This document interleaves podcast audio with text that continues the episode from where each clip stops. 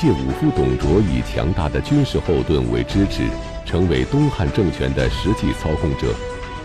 然而，在他的纵欲统治下，东汉王朝加速衰败。唐太宗李世民曾评价董卓：“人神所及，一代同愤。”董卓的倒行逆施更是经典《三国演义》中不可或缺的情节。为什么董卓会在历史中留下如此恶劣的形象？掌权后的他究竟做了些什么呢？请继续关注《汉末三国》第四集《五夫乱国》。前面咱们讲啊，董卓觉得刘辩不行，不是做天子的材料，想另立皇帝，就呢寻求这个文人士大夫集团的支持。没成想他在征求袁绍意见的时候，袁绍跟他翻了，拔刀相向。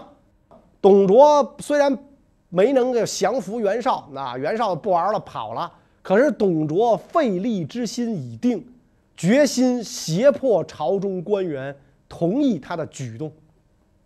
董卓召集文武百官商议废立之事，所以在这个会上，董卓就非常蛮横的讲，说现如今皇上没能力，是吧？干嘛嘛不灵，吃嘛嘛香，小兔崽子一个。不可以奉承宗庙，做统治天下的君主啊！所以我呢想依照前朝伊尹霍光的前例，改立陈留王为帝。大家觉得怎么样？话虽然说的是询问的语气，但是呢，董卓是面如秋水，满不怒自威，腰间佩刀，手握着摁着刀柄，谁敢说个不字？而且朝廷之上全是董卓带来的这帮骄兵悍将，这个钢刀出鞘，夺人双目，在这文武公卿面前晃着，所以董卓这一下子吓得这个公卿大臣们啊十分惶恐，没人敢回答到底怎么样。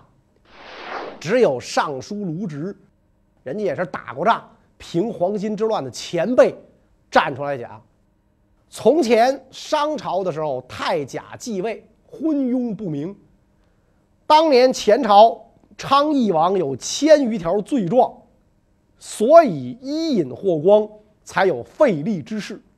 而当今天子年纪还小，又没什么大过失，所以伊霍两个人的例子恐怕不能适用吧？你仔细一想，这话说的对吗？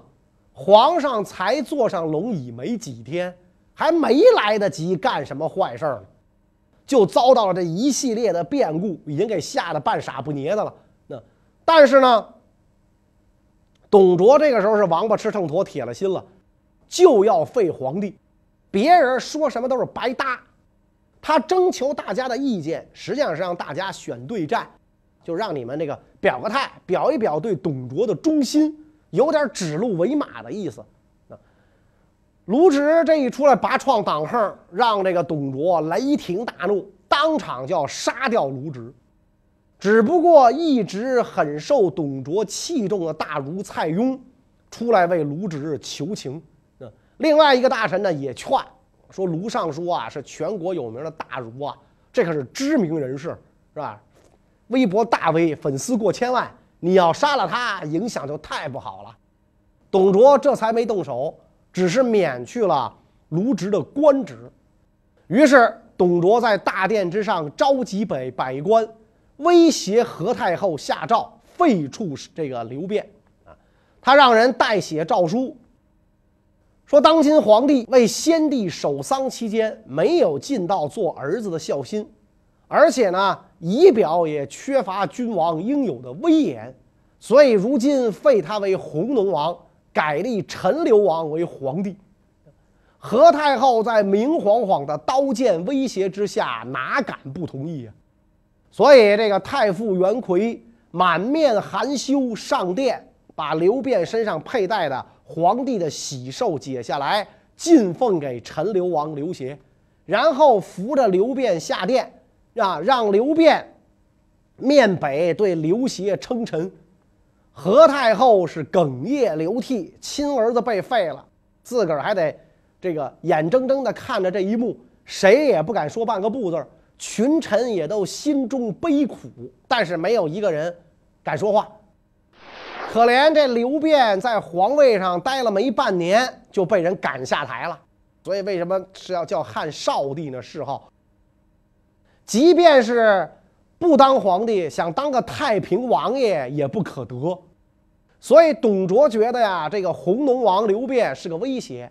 没过多久，让自己的亲信李儒用毒酒毒死了弘农王。九岁继位的小娃娃刘协，就是东汉历史上的最后一位皇帝汉献帝。换了皇帝之后，董卓还不满意。皇帝是换了，皇上的妈还是太后呢，所以这不成。所以呢，这个董卓又跟大臣们讲。说何太后曾经逼迫婆婆董太皇太后，使她忧虑而死，这个违背礼数，违背了儿媳应该孝敬婆婆的礼数。于是呢，把何太后赶到偏殿居住。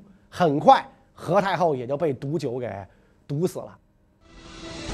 董卓这个来自边疆的武夫，进京不到十天，就废天子弑太后，掌握了至高无上的权力。然而，即使如此，有一股势力却连董卓都得主动示好，积极拉拢。这股势力究竟有何来头？董卓又会如何巴结他们呢？东汉政权的基础，咱们早就讲过，是豪强大族，这些个世家大族啊。所以，董卓呢，虽然能够对皇帝善行费力，但是对地方上的世家大族，他必须要拉拢。啊，因为东汉地方上的这豪强士族啊，力量很大，不听中央的话是经常的，动不动就跟中央撂挑子、翻脸、扯旗造反的事儿都有。所以董卓要对这个士人集团表示友好。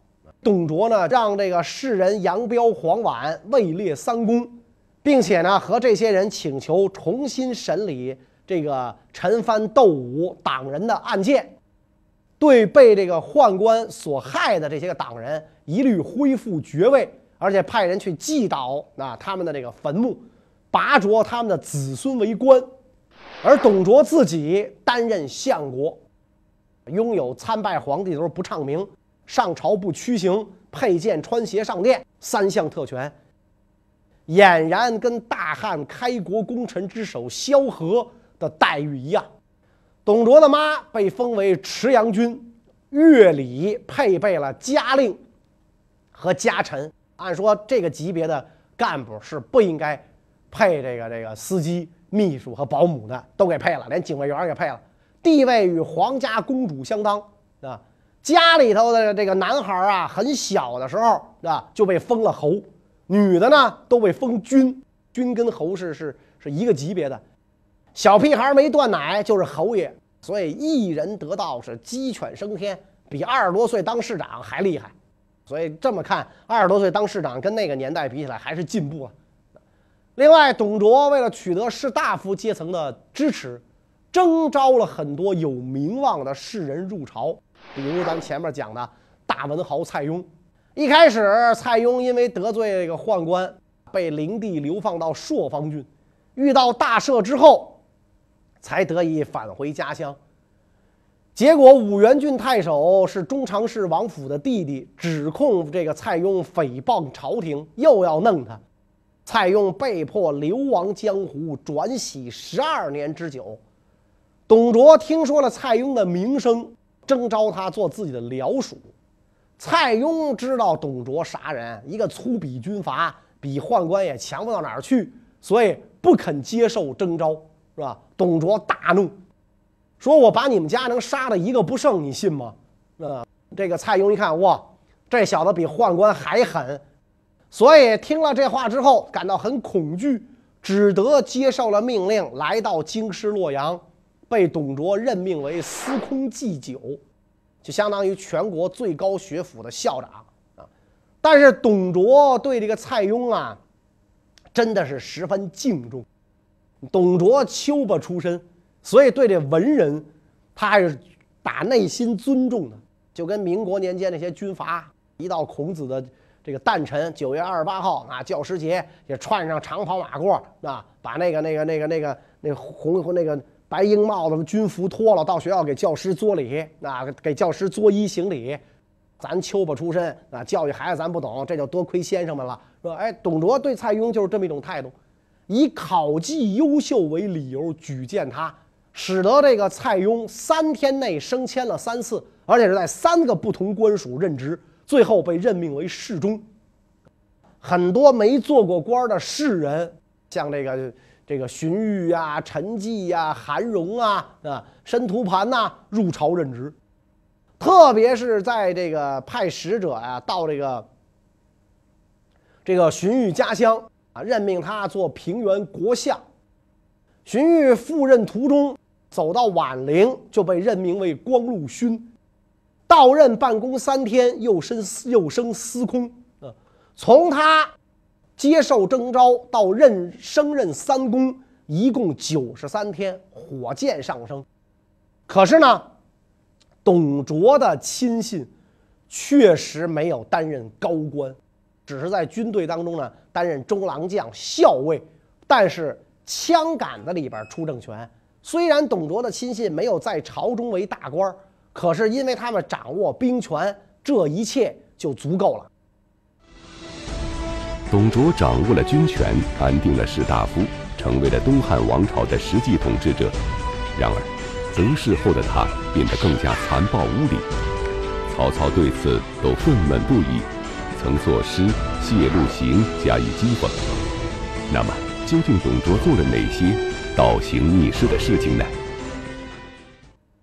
一旦董卓掌握了大权，全国的武装力量、国库中的珍宝都被他掌握，威震天下的时候，他的欲望就更没有止境了啊！他也不懂得是敬畏什么。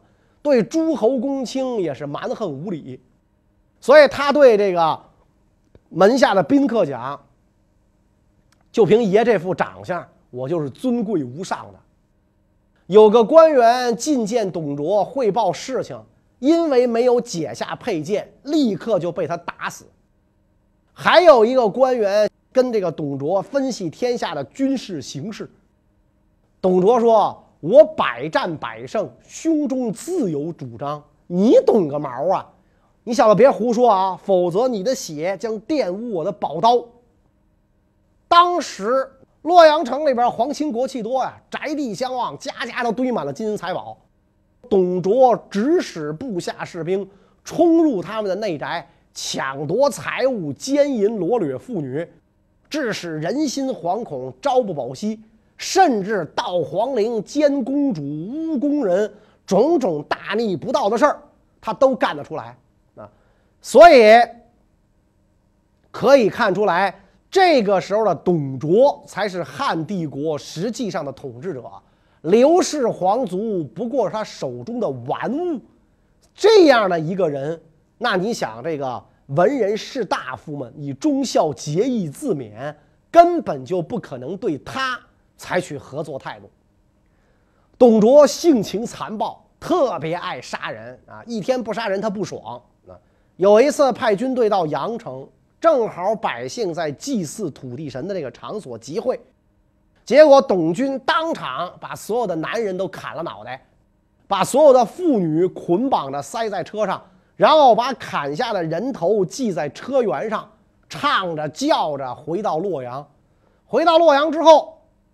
他手下将领把这头颅集中起来烧掉，而把妇女和财物赏赐给士兵，跟大家讲这是打了胜仗的战利品，所以叫马前宰人头，马后宰妇女嘛，那就这么干。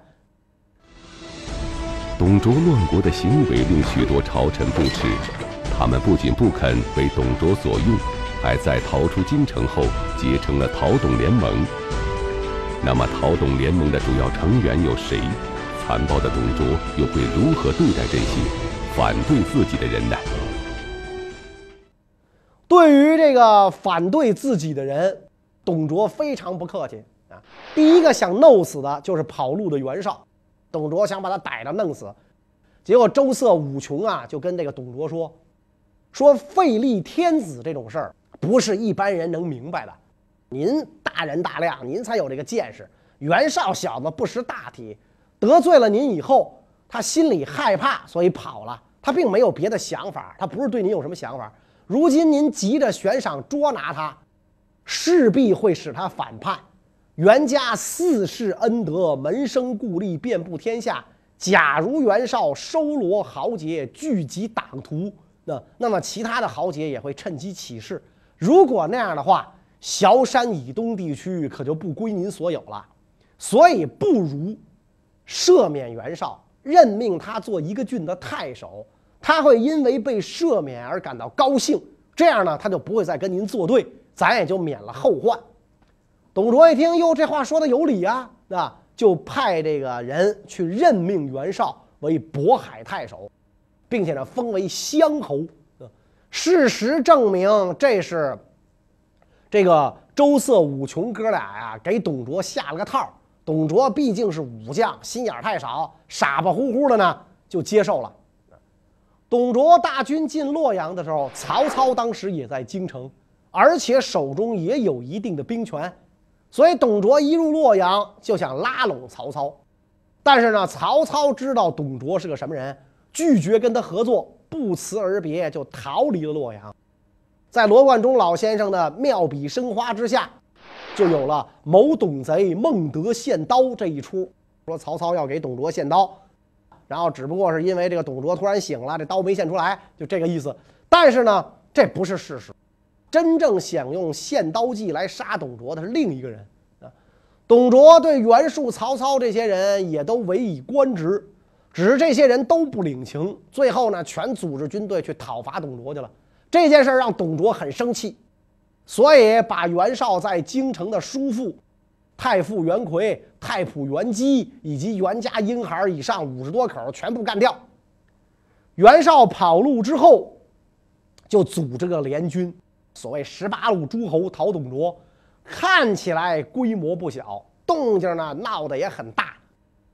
一开始确实是给董卓呀造成了一定的压力，因为这个时候啊，董卓的老根据地西凉也有人起兵，让董卓很惶恐啊。后来这个董卓很快把自己的老窝安定下来了，准备大规模发兵讨伐。现在我就是朝廷。你们反对我，就是反对朝廷。那么这个时候呢，尚书正泰就跟董卓说了：“为政在德，不在兵多。”董卓就很不高兴了，说：“照你这么讲，军队没用是吧？”郑泰说：“我不是那个意思，而是认为崤山以东不值得出动大军讨伐。您在西北边陲长大，年轻时候就出任将帅，熟悉军事。”袁绍就是一纨绔子弟，他们家都是纨绔子弟。他爸不就因为唱歌好当的将军吗？打小就生长在京城富贵之中，联军中的其他人，要么是忠厚长者，要么只会高谈阔论、褒贬是非，全无军事才能。临阵交锋，绝不是您的对手。何况他们的官职都是自己封的，未得朝廷任命，尊卑无序。这个名不正言不顺，迟早自己就乱。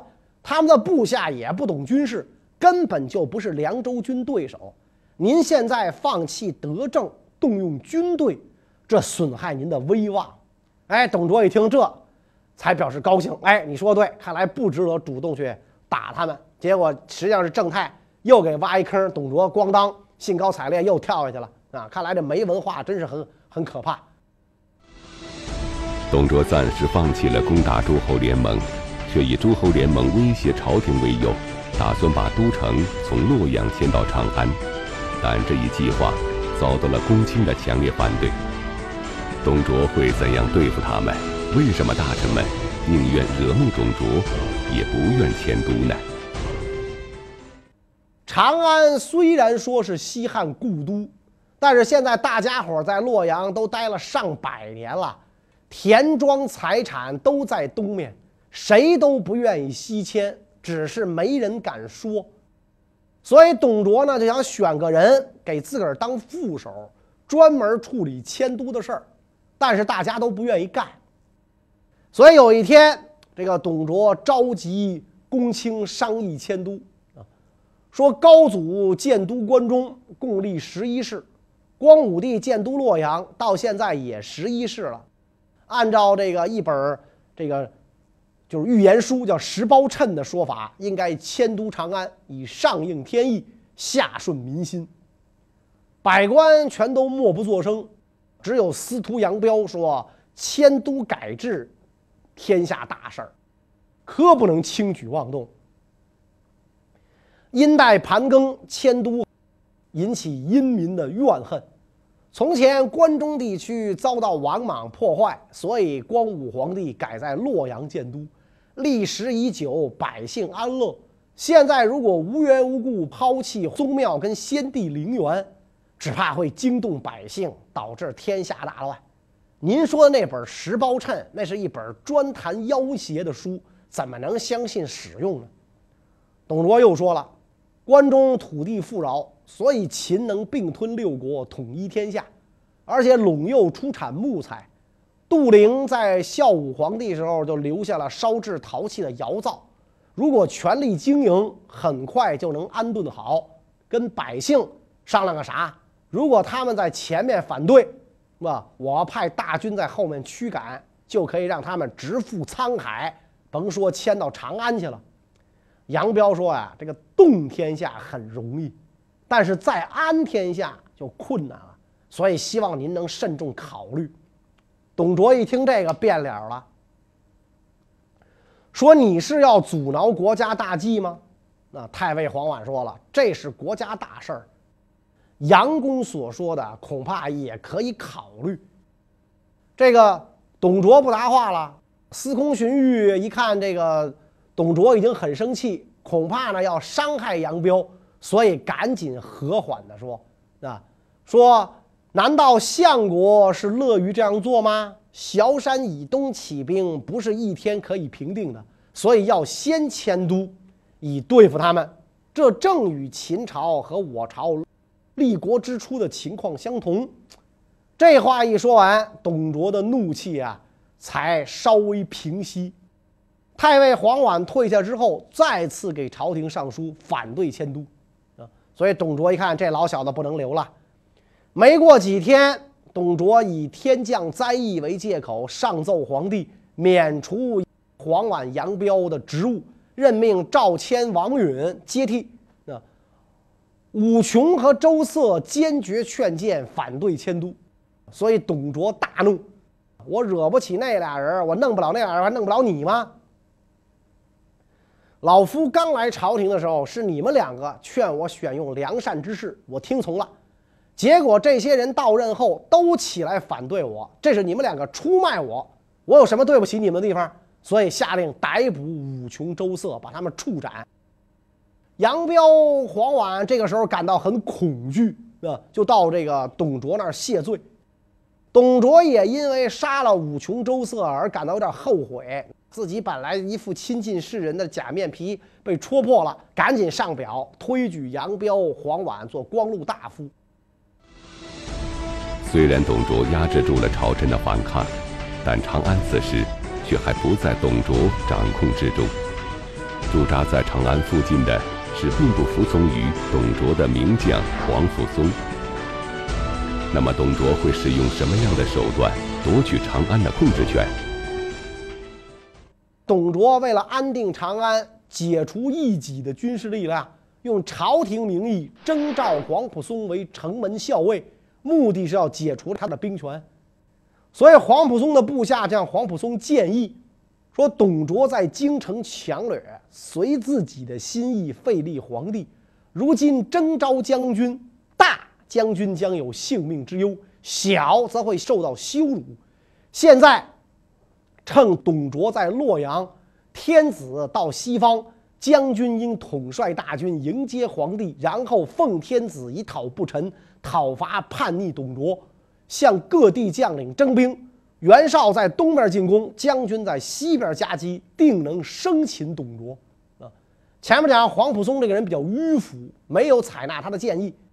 他这个人呢，对朝廷太过于忠诚了，分不清。国家跟政府，民族跟国家，他分不清。他虽然知道朝廷是董卓的朝廷，但既然是朝廷的命令，就不能不受。所以他接受了征召，动身去了洛阳。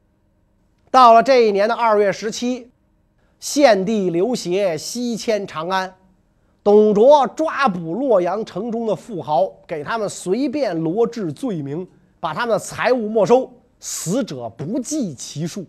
所以，为什么这个没有这个私有财产不可侵犯这一条，这个人民的生命财产就得不到保证？驱赶剩下的数百万居民向长安迁徙。洛阳离长安好几百里地呀，中间要穿过山区，交通也不好。董卓命令步骑兵在后边逼迫，马踏人踩，互相拥挤，加上饥饿罗掠，百姓沿途不断的死去。尸体堆满了道路，董卓自己留住在洛阳皇宫，命部下纵火烧毁一切的宫殿、官府、百姓住宅，二百里内房屋尽毁，鸡犬不留，是吧？就是断了你的念想啊！你们必须去长安，没有回头路。唐人写诗：“若问古今兴废事，请君只看洛阳城。”是吧？为什么被董卓一把大火，二百里内烧为白地，百一百多年的繁华全没了，比圆明园还惨。那圆明园是外敌烧的，这可倒好，自己一把火全给烧了。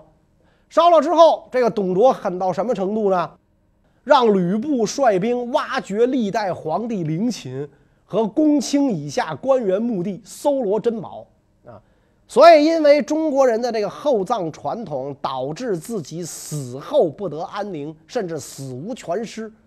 你看那个中国古代的帝陵啊，中国古古墓十墓九空，不是现在刨的，那人可能刚一埋下去就开刨啊，就跟那个北京那老山汉墓是吧？那墓主人被拖出来扔在墓道里，整个那墓主人的尸体都快变成化石了，那可见都扔到墓道里，不知道扔了多少年了。那坟就被盗光了。董卓除了烧杀、这个这个抢之外，还这个虐杀战俘。他捉到了一帮啊，这个袁绍这个反董联盟里边的山东兵，就派人把这个布浸满了猪油，裹到这些山东兵的身上，然后从脚点火，把他们活活烧死。而且烧的很慢的，从脚点火是吧？你要从头点火，一下烧死了；从脚点火，把它慢慢的烧死。到了三月初五，汉献帝到达了长安，现在要坐这个高铁动车一个多小时。那会儿啊，走了十来天，先是在京兆尹的府中住下，然后呢，把这个西汉时候的宫殿啊稍加修整，才搬入到宫中。